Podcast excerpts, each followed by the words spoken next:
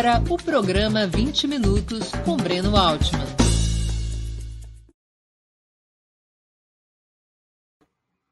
Bom dia! Hoje é 1 de fevereiro de 2022. Estamos iniciando mais uma edição do programa 20 Minutos Análise. O tema: há risco de guerra entre Rússia e OTAN? O noticiário internacional nas últimas semanas tem dado bastante destaque à crescente tensão entre esses dois entre Rússia e Ucrânia, e a Ucrânia apoiada pela OTAN e pelos Estados Unidos. O governo ucraniano, de direita e pró-Ocidente, tem se posicionado favoravelmente à integração na Organização do Tratado do Atlântico Norte, a OTAN, além de promover escalada de agressões contra a maioria russa do Donbas, a oeste do país. A Rússia, por sua vez, considera a filiação da Ucrânia à OTAN ou o seu armamento pelo Ocidente, fornecimento de armas pelo Ocidente, um risco grave à segurança nacional russa. Putin exige que os Estados Unidos e a Europa assumam compromissos de paralisação de qualquer movimento no sentido de incorporar a Ucrânia à OTAN ou de armar este país. Para se fazer ouvir e passar sinal de que não está para conversa mole, Putin concentra e mobiliza tropas na fronteira com a Ucrânia, deixando claro que todas as cartas estão sobre a mesa. Negociações diplomáticas continuam em curso, mas atravessam um impasse. A Casa Branca, que efetivamente comanda a OTAN, segue inflexível na defesa daquilo que chamam de autodeterminação ucraniana em se incorporar a qualquer tratado de defesa, mesmo que isso viole compromissos estabelecidos desde o final da União Soviética. Essa perigosa encrenca será o nosso tema de hoje. Antes de começar minha exposição, peço a vocês um pouco de paciência para o meu recado comercial. Opera Mundi, como toda a imprensa independente, é um projeto sustentado principalmente pelo apoio de seus assinantes e espectadores. Para sermos independentes do poder econômico, escolhemos ser dependentes de vocês que leem nossas matérias e assistem nossos programas. Sua contribuição financeira é decisiva para nossa manutenção e desenvolvimento, ainda mais em um ano tão decisivo e difícil como 2022. Há quatro formas possíveis de colaboração.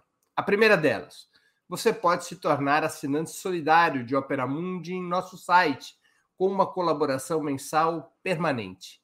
Basta acessar o endereço www.operamundi.com.br barra apoio. Eu vou repetir www.operamundi.com.br barra apoio. Segunda forma de colaboração você pode se tornar membro pagante de nosso canal no YouTube. Basta clicar na opção Seja Membro em nossa página nessa plataforma. Você que está assistindo está já dentro da nossa página nesta plataforma e escolher um valor que lhe pareça adequado.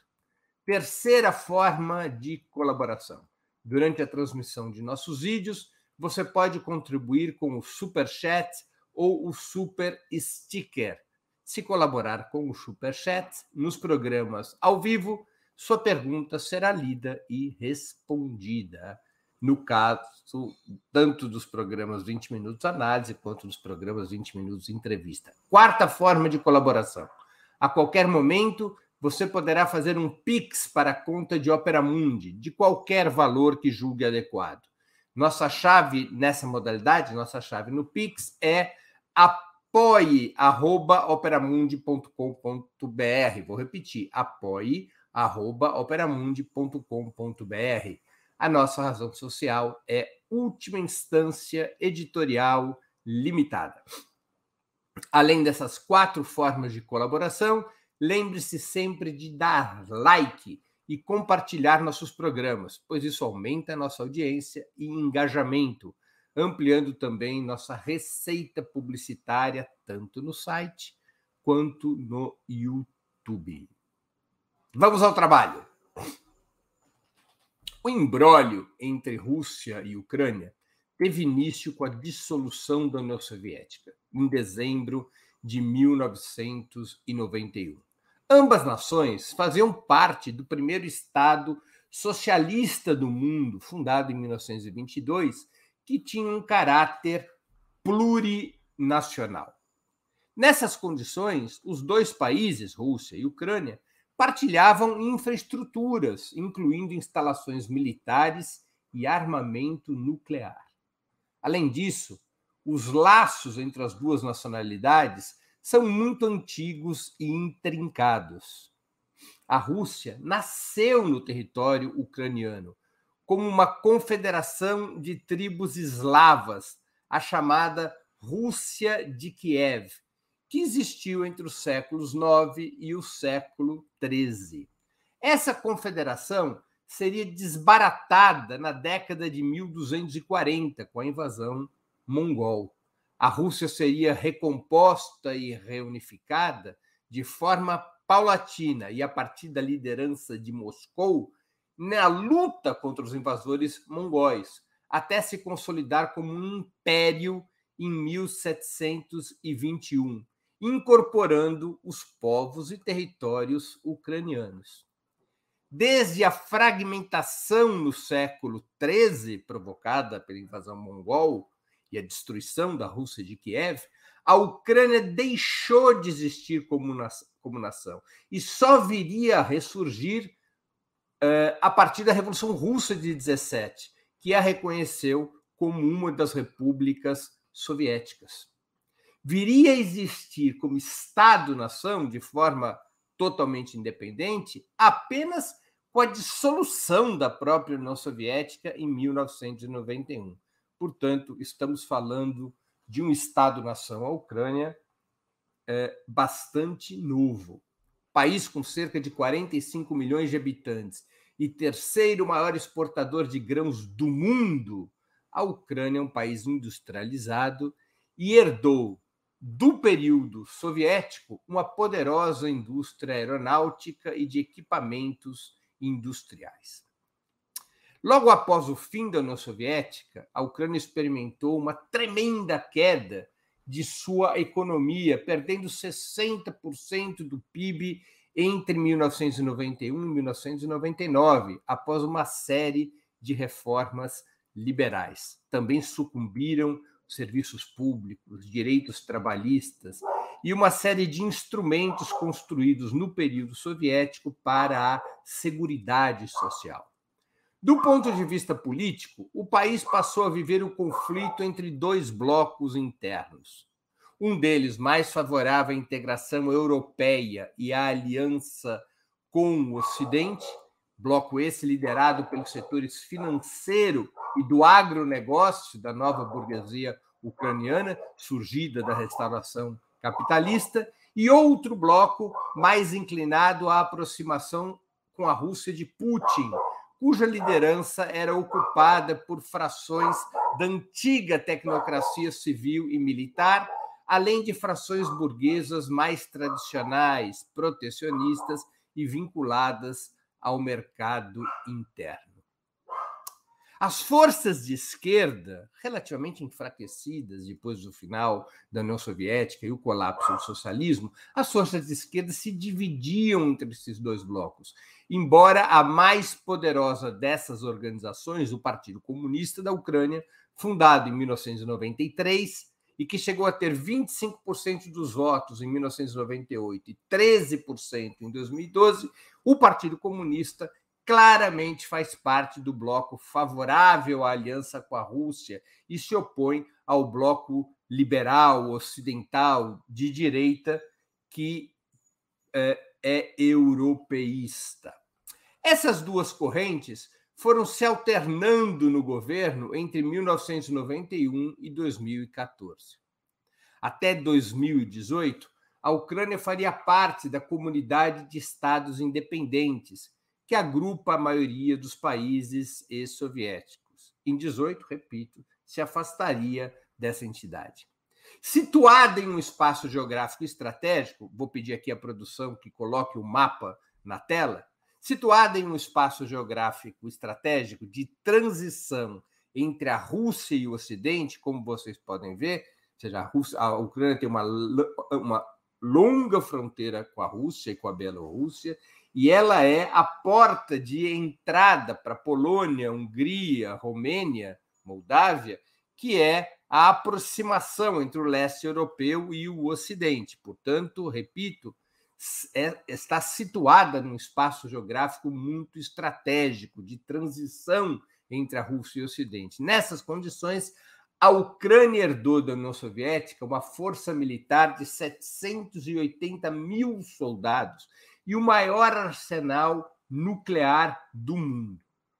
Ao assinar o Tratado de Redução Estratégica de Armas, chamado em inglês por sua sigla de START One, START 1, em maio de 92, no entanto, a Ucrânia se comprometeu a entregar todas as suas armas nucleares para a Rússia e se juntar em seguida ao Tratado de Não Proliferação de Armas Nucleares. Desde 1996, a Ucrânia não possui mais esse tipo de armamento e suas tropas foram reduzidas a 400 mil soldados. Esta política de desarmamento da Ucrânia foi uma das exigências permanentes da Rússia para a salvaguarda de sua segurança, cuja lógica é impedir que os países vizinhos possam servir de trampolim a potências inimigas. Outra das exigências históricas da Rússia, desde os primeiros momentos pós-soviéticos, foi o compromisso da OTAN em se manter nas suas fronteiras originais, sem se expandir para o leste europeu e sem promover uma corrida armamentista da, armamentista da Ucrânia e de outras nações ex-soviéticas contra a Rússia. James Baker, secretário de Estado durante o governo George Bush, governo esse que governou, que comandou os Estados Unidos entre 1800 1989 e 1993, James Baker, que era o secretário de Estado, que corresponde nos Estados Unidos ao, a, ao chanceler, ao ministro, ministro de Relações Exteriores, James Baker assumiu com Mikhail Gorbachev, então presidente da União Soviética, em 1989, logo após a queda do Muro de Berlim, um compromisso que a OTAN não avançaria nenhuma só polegada em direção ao leste. Essa foi a promessa de James Baker. O último líder soviético, estranhamente, jamais exigiu que essa promessa virasse um tratado diplomático. No entanto, desde então, alguns dos países antes pertencentes à União Soviética ingressaram na OTAN, como é o caso da Estônia, Letônia e da Lituânia, países bálticos. Também se incorporaram à OTAN Polônia, República Tcheca, Romênia, Hungria e Bulgária, todas essas nações que faziam parte do campo socialista, do outrora campo socialista. Os Estados Unidos e a Europa abertamente viraram as costas às promessas feitas aos soviéticos e à própria Rússia no início dos anos 90. Esse cerco militar à Rússia foi se agravando com a ascensão e a consolidação de Vladimir Putin. Mesmo se mantendo na política de restauração capitalista, Putin não comanda nenhum governo socialista é um governo que se mantém na política de restauração capitalista. Ainda assim, o ex-prefeito de São Petersburgo chegou ao Kremlin disposto a romper com o modelo de subordinação ao Ocidente implementado por seu antecessor Boris Yeltsin. Este objetivo levou-o a uma ampla reorganização do Estado, voltada para o seu fortalecimento político, militar e econômico, abandonando as políticas neoliberais. Putin reduziu drasticamente a autonomia dos grupos empresariais, incorporando-os a um capitalismo de Estado. Retomou o controle, direto ou indireto, das principais cadeias produtivas, especialmente a do petróleo e gás, a mais importante da Rússia. Recuperou serviços públicos, elevou a renda salarial e resgatou mecanismos de arbitragem pública sobre as relações de trabalho. Nos cálculos dos Estados Unidos e da OTAN, com Putin, a Rússia voltou a ser um inimigo, ainda mais com a aceleração do desenvolvimento chinês e a progressiva associação entre os dois estados, entre Rússia e China. Essa perspectiva estratégica de isolar e enfraquecer a Rússia de Putin ganhou novos contornos exatamente a partir da Ucrânia, em 2014. Ainda que a intervenção do Ocidente tenha sido permanente nos assuntos internos da Ucrânia desde os anos 90, buscando favorecer a corrente liberal contra a corrente favorável à aliança com a Rússia, há oito anos essa interferência passou a ser decisiva exatamente em 2014. O governo de então, de Viktor Yanukovych, presidente eleito em 2010, próximo à Rússia, o governo de Viktor Yanukovych se recusaria a assinar, no final de 2013, um acordo de adesão à União Europeia. Os liberais, apoiados por grupos de extrema-direita, alguns abertamente neonazistas, lançam um movimento de protesto contra a decisão presidencial, ainda no final no... do ano de 2013. Um movimento que logo seria denominado de Euromaiden, ou Euromaiden, muitos dizem na pronúncia inglesa, embora seja uma palavra que em ucraniano queira dizer a Praça da Europa, Euromaidan. Frente aos protestos cada vez mais fortes e violentos, Yanukovych fica isolado e acaba sendo deposto em 22 de fevereiro de 2014 pelo parlamento, que convocaria eleições antecipadas para 25 de maio de 2014. Eleições nas quais sairia vencedor o candidato Petro Poroshenko, um empresário bilionário e de ultradireita, que conseguiria a vitória eleitoral com uma plataforma pró-União Europeia. Foi uma mudança brusca, precedida por um golpe de Estado, uma mudança brusca na situação ucraniana. Antes mesmo das eleições, em resposta ao golpe de Estado sofrido por Yanukovych, aliado de Moscou, a Rússia anexaria a região portuária da Crimeia em março de 2014, uma região que havia sido cedida à Ucrânia em 1954, havia sido transferida da Rússia para a Ucrânia por uma decisão eh, do governo soviético, do parlamento soviético, em 1954. Essa anexação seria formalizada através de um referendo popular contestado pelo Ocidente, pela OTAN, pela União Europeia e até pelas pró pela própria Assembleia Geral das Nações Unidas. Desde então, a Federação Russa administra a Península da Crimeia como duas entidades, uma delas a República da Crimeia e outra a Cidade Federal de Sebastopol, capital da região. A Crimeia é uma região portuária estratégica para a defesa russa e para o comércio. Por isso que Putin, diante do golpe na Ucrânia contra o seu aliado, ele intervém, houve um pedido do presidente deposto para que as forças militares russas interviessem na situação ucraniana, e o primeiro passo dessa intervenção de Putin foi a anexação da Crimeia, anexação essa depois repito, confirmada em um referendo popular que o Ocidente não reconhece. A resposta do bloco derrubado pelo golpe parlamentar contra Yanukovych também foi contundente em outros aspectos. levantes ocorreram em regiões de maioria russa e com maior influência do Partido Comunista Ucraniano, entre outras organizações de esquerda, impulsionando o surgimento da República Popular de Donetsk e a República Popular de Lugansk, situadas no Donbas, no oeste, eh, perdão, no leste da Ucrânia, na região mais próxima à fronteira com a Rússia, uma região, repito, de maioria Rússia. Imediatamente, essas duas repúblicas separatistas foram atacadas pelas forças militares ucranianas, desatando um cenário de guerra civil, no qual a resistência contra o novo governo ucraniano teve apoio militar russo. Eu vou pedir à produção que suba novamente o último mapa para eu poder mostrar a vocês o que se passa.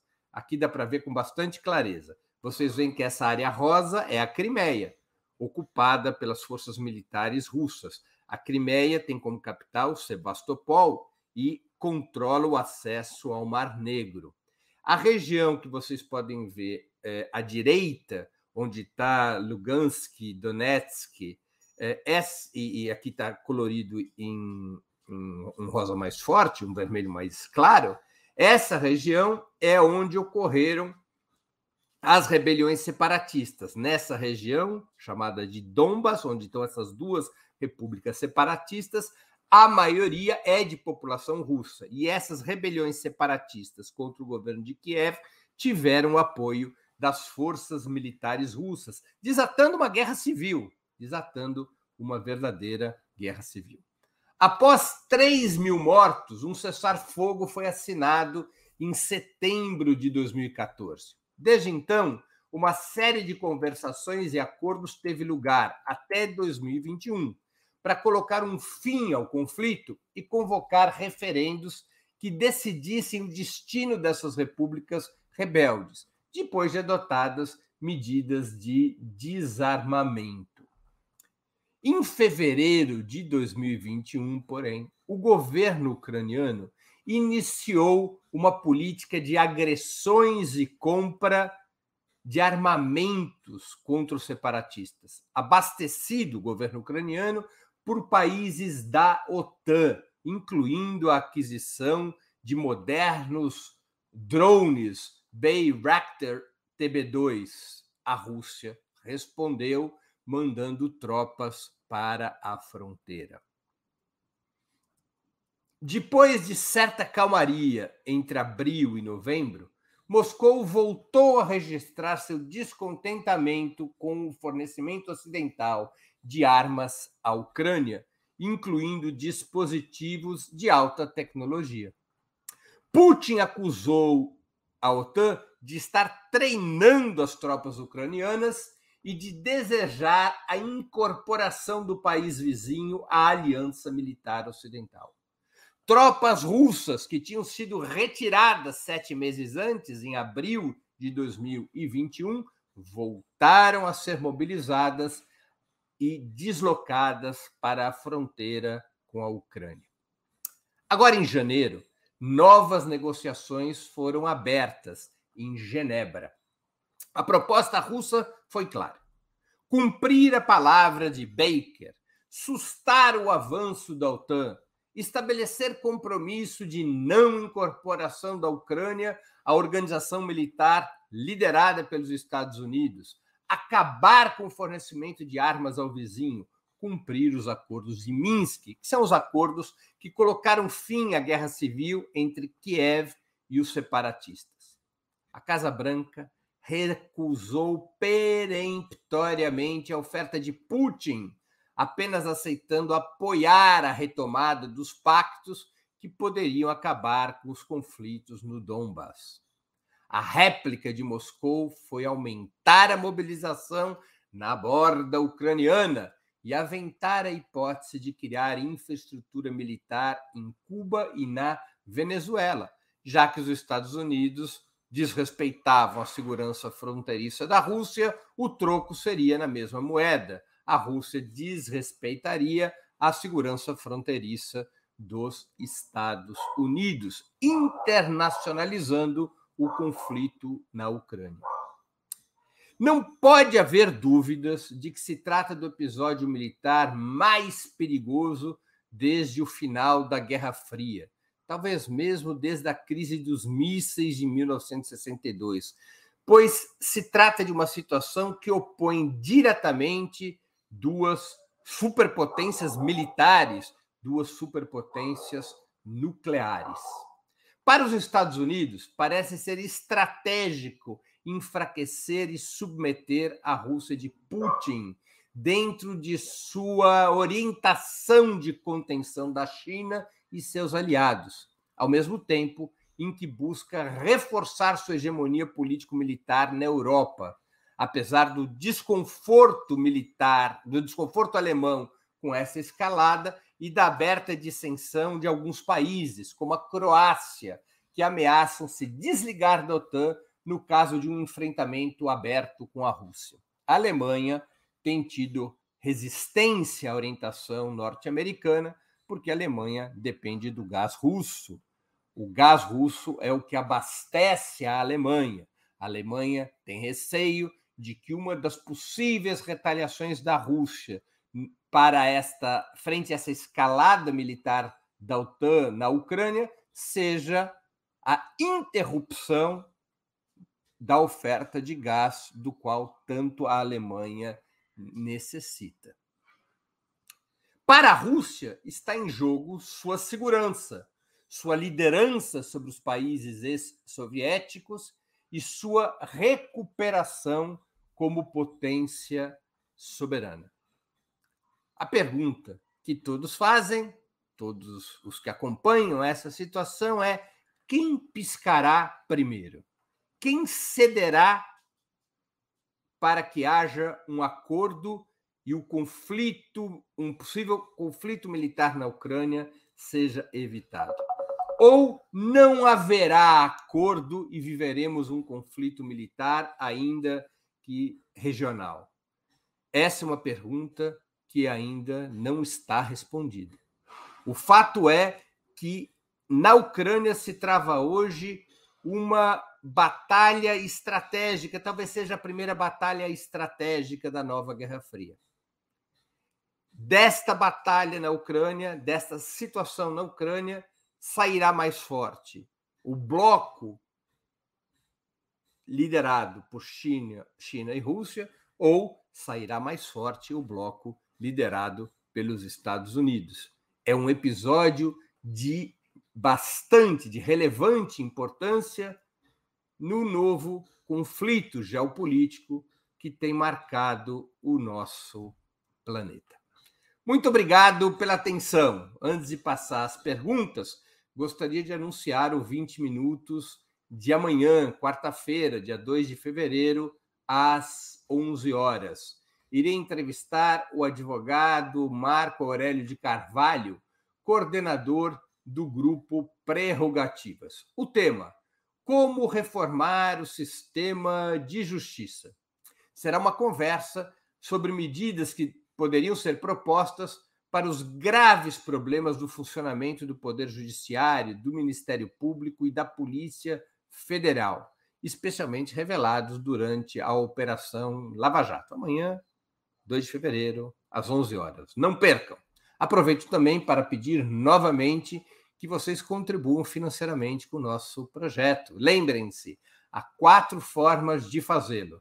A primeira é a assinatura solidária em nosso site www.operamundi.com.br barra apoio. Eu vou repetir, www.operamundi.com.br barra apoio. A segunda é se tornando membro pagante de nosso canal no YouTube, clicando em Seja Membro. A terceira é contribuindo agora mesmo com o Super Chat ou Super Sticker. A quarta é através do Pix. Nossa chave é apoie.operamundi.com.br.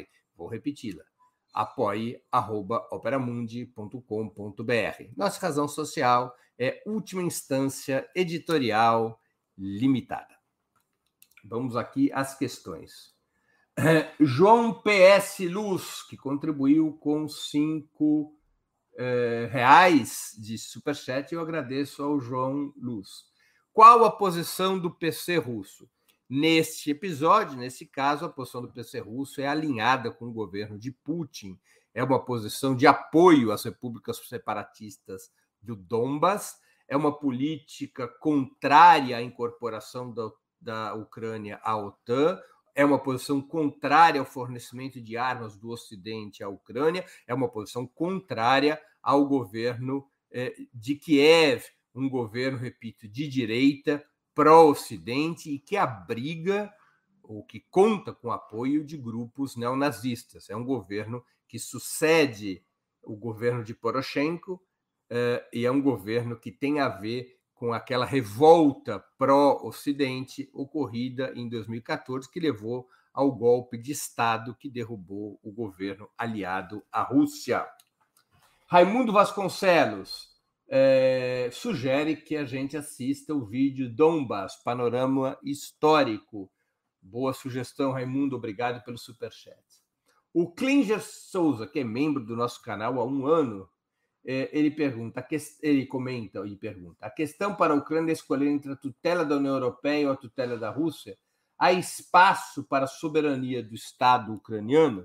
Olha, Klinger, eu diria que, dadas as condições geopolíticas, a Ucrânia tem a possibilidade do que na geopolítica se chama de soberania limitada. Ela pode fazer o que bem lhe entender no que diz respeito aos seus assuntos internos Portanto, ela tem o direito de exercer a autodeterminação é, frente às demais nações.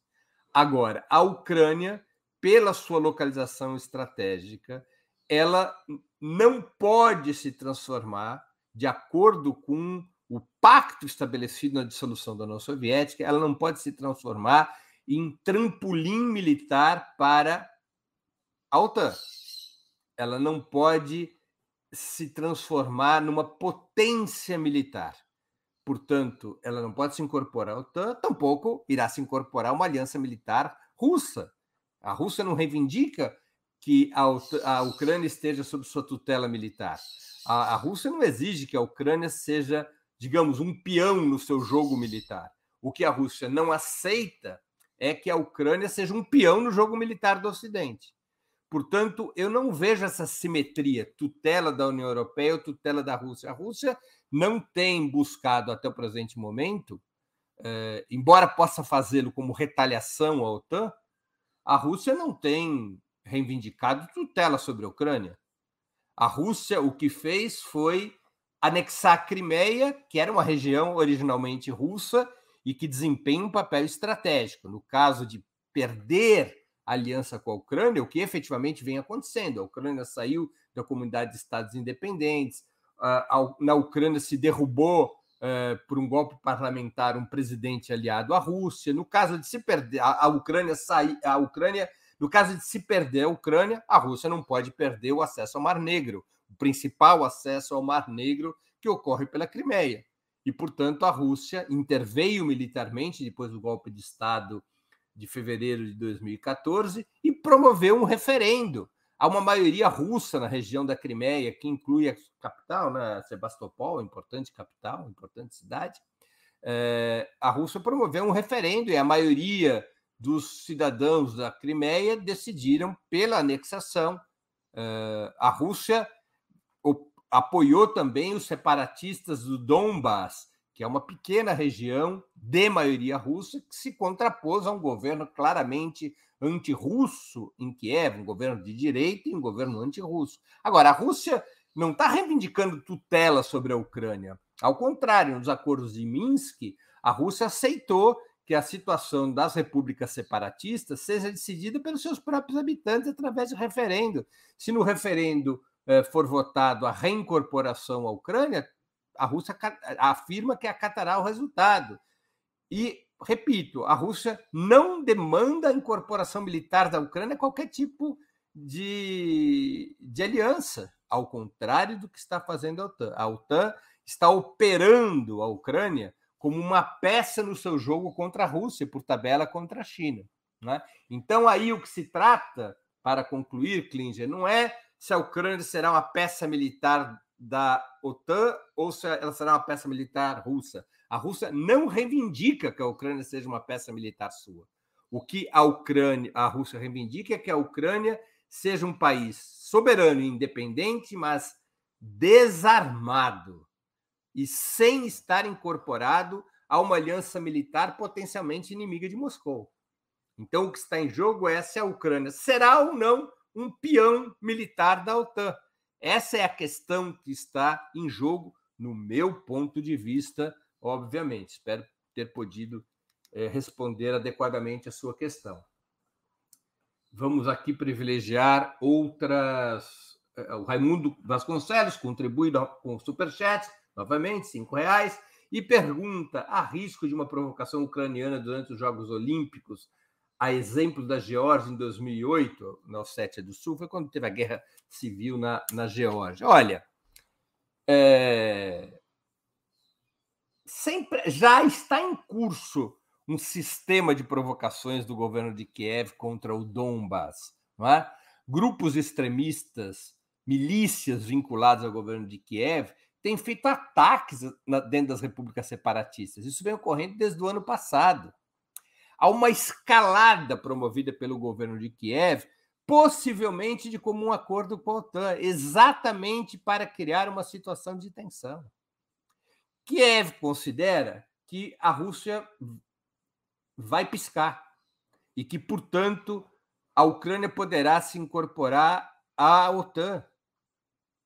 Esse é o mesmo raciocínio que possivelmente tem os Estados Unidos e que a Rússia irá piscar e que a Ucrânia poderá ser um parceiro militar do Ocidente, criando um grande embaraço estratégico para a Rússia.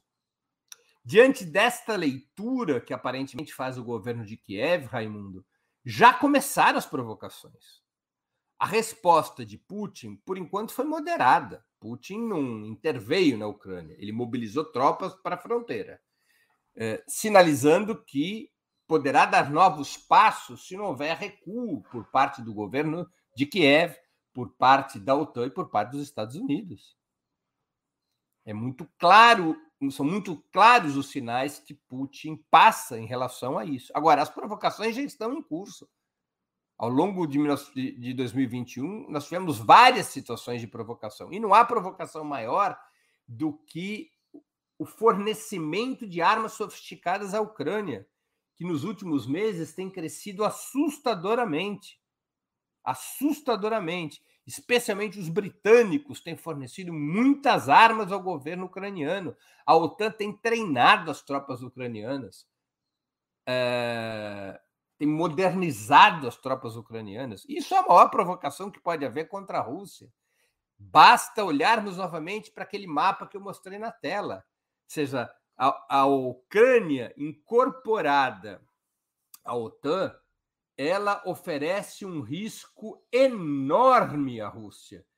Veja a proximidade que significa em relação ao coração russo, tanto Moscou quanto São Petersburgo. Infelizmente, não estão sinalizados no mapa é, Moscou e São Petersburgo, mas a Ucrânia, como parte da, da, da OTAN, oferece um enorme perigo militar para a Rússia significa dizer mísseis que chegariam a Moscou e São, São Petersburgo e outras importantes cidades russas em minutos. É evidente que a Rússia não pode permitir uma situação desse tipo. E o Putin parece estar disposto, mesmo que com relativa moderação, a responder às provocações. Não me parece prudente por parte dos americanos, do governo de Kiev, da OTAN, é, considerar que Putin esteja blefando. Putin certamente tem em seus cálculos de que é melhor uma intervenção, se necessário, é melhor uma intervenção já do que uma intervenção quando a sua situação militar fique deteriorada no caso da incorporação da Ucrânia à OTAN. O Alberico Viana está esclarecendo que são 400 quilômetros é, que fica Moscou da fronteira ucraniana. São esses cinco minutos aos quais são esses minutos aos quais eu me referi em relação ao lançamento de mísseis.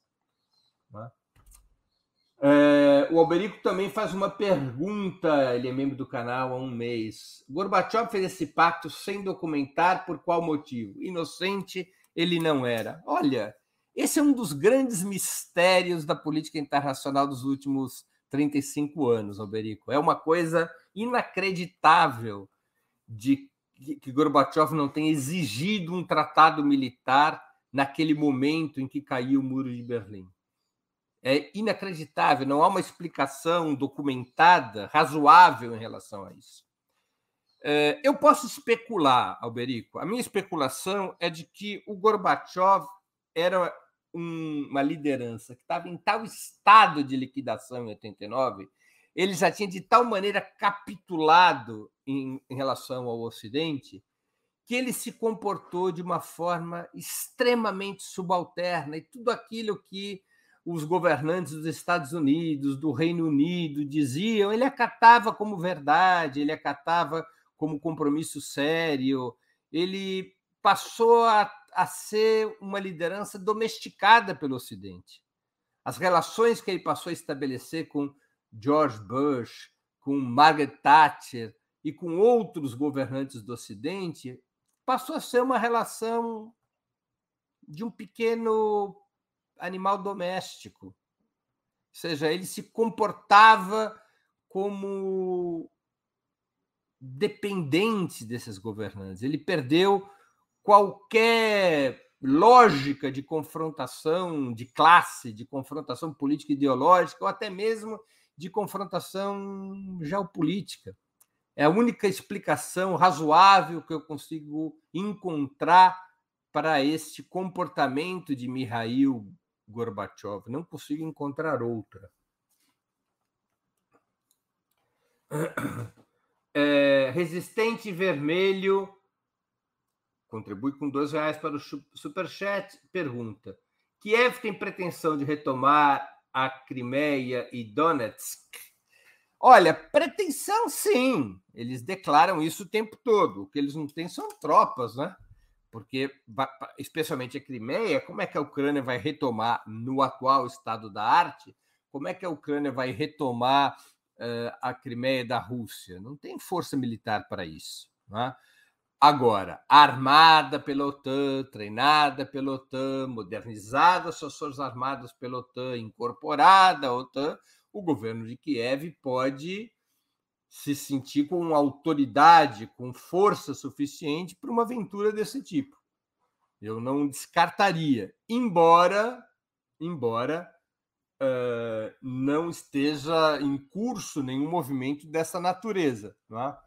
De certa maneira, há um, há um pacto entre o Ocidente, a OTAN e a, a direita ucraniana, que está no governo, repito, há um pacto de eh, se contrapor à anexação da Crimeia através de sanções econômicas e não através de ações militares. Esse pacto tem sido cumprido. Os ataques e as provocações ucranianas eh, movimentadas pelo governo de Kiev, elas dizem respeito mais a essas regiões separatistas, né? que se situam no Donbass, uh, incluindo a República de Donetsk. Uh, aí sim há provocações. Aí sim essas provocações podem estar expressando um desejo ucraniano de retomar essas repúblicas à força, desde que conte com a proteção da OTAN para isso. Né? São regiões sob maioria russa, uh, são regiões que contam com armas russas, são regiões que contam com a solidariedade russa, embora a, Rússia, a Rússia, a, a tenha firmado, tenha assinado os acordos de Minsk que prevêem referendos para que o povo decida se as repúblicas rebeldes do Donbas elas uh, se manterão separadas da Ucrânia ou se elas serão reincorporadas à Ucrânia e com que grau de autonomia.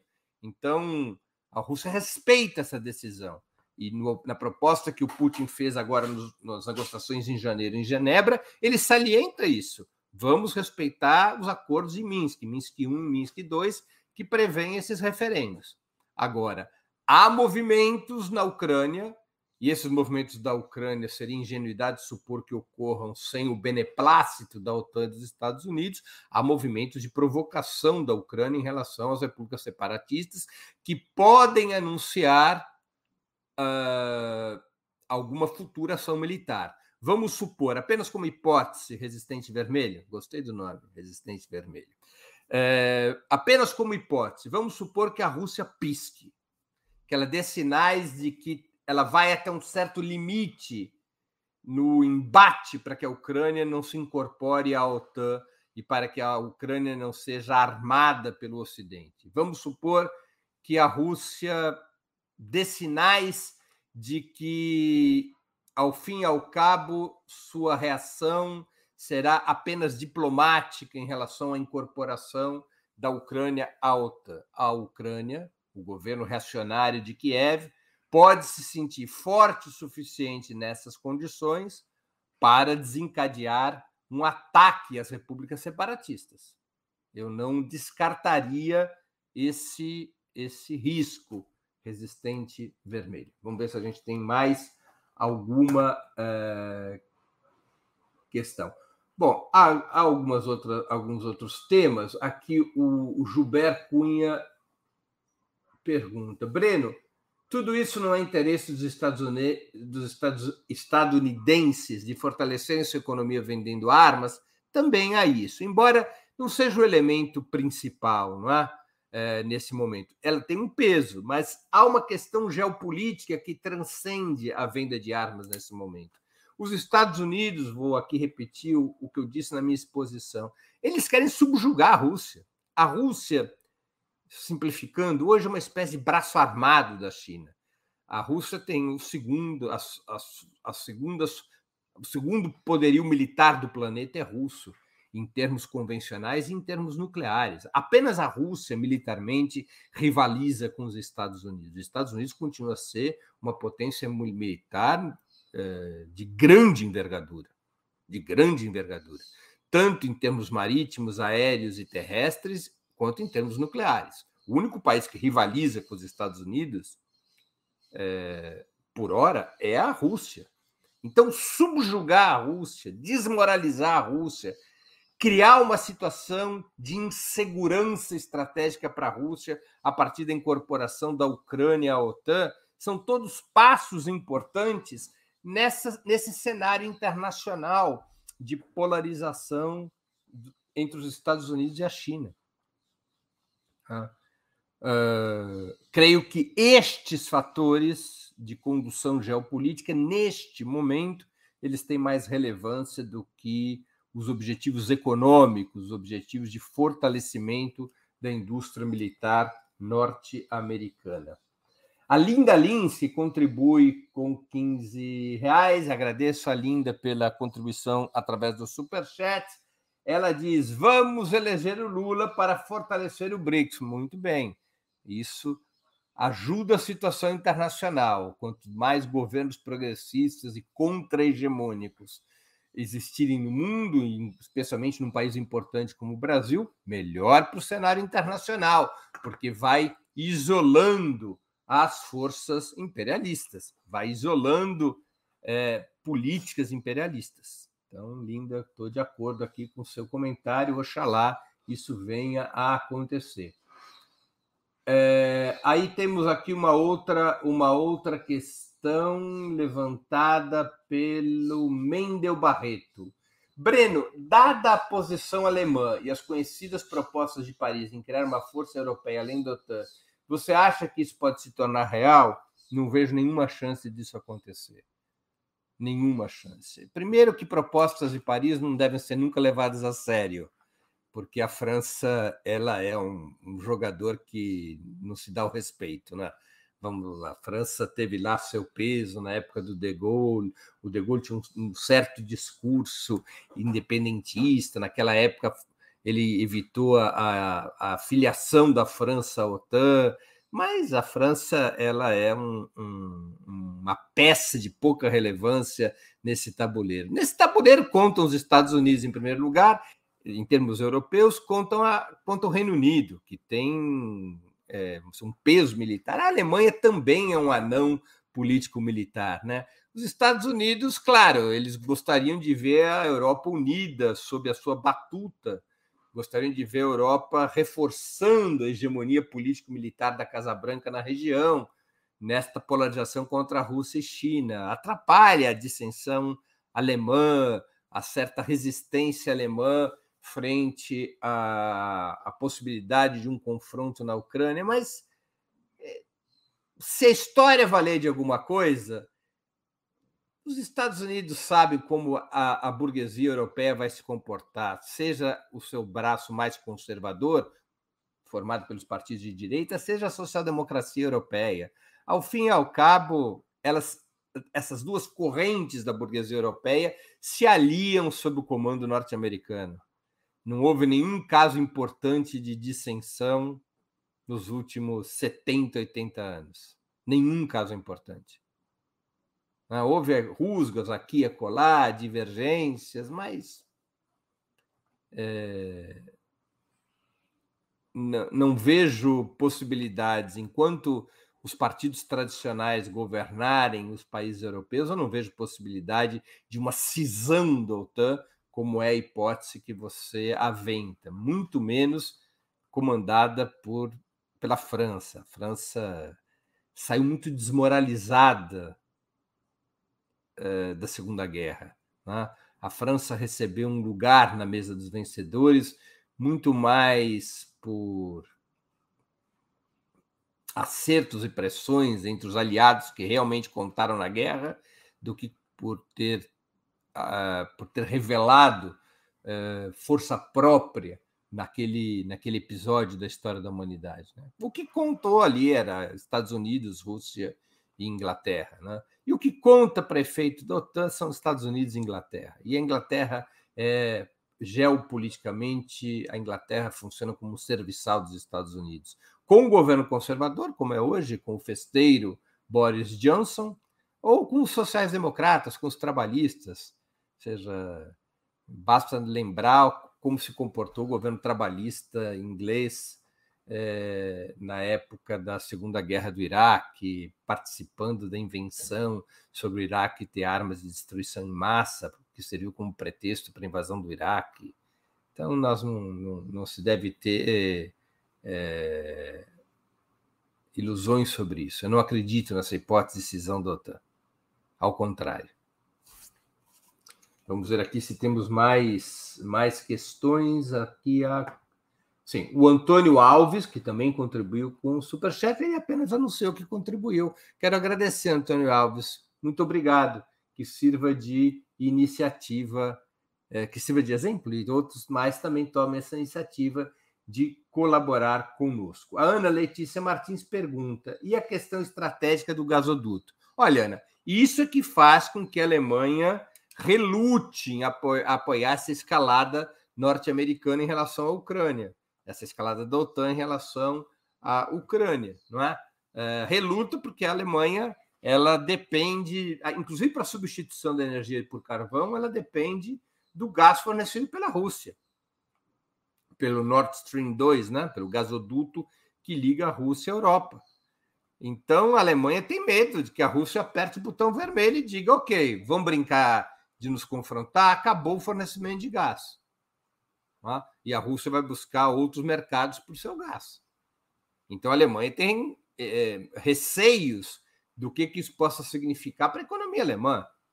Agora, volto a dizer, lembremos, isso é importante. A Alemanha ela tem uma característica peculiar. A Alemanha tem uma excepcionalidade geopolítica. Ela é uma potência econômica. A Alemanha é a locomotiva da Europa, mas a Alemanha é um anão político-militar. A Alemanha não conta no mundo político-militar. É, não que ela não tenha exército, ela tem um exército até relativamente moderno, sofisticado, mas ela tem uma marca cravada a sangue nas suas costas. Nem mesmo seus aliados aceitam que a Alemanha tenha um papel maior do que o de o, que ela tem hoje. Né? Nem mesmo os seus aliados, nem mesmo o Reino Unido, a França, os Estados Unidos aceitam que ela tem um papel de maior relevância. É, não, ela tem uma marca histórica.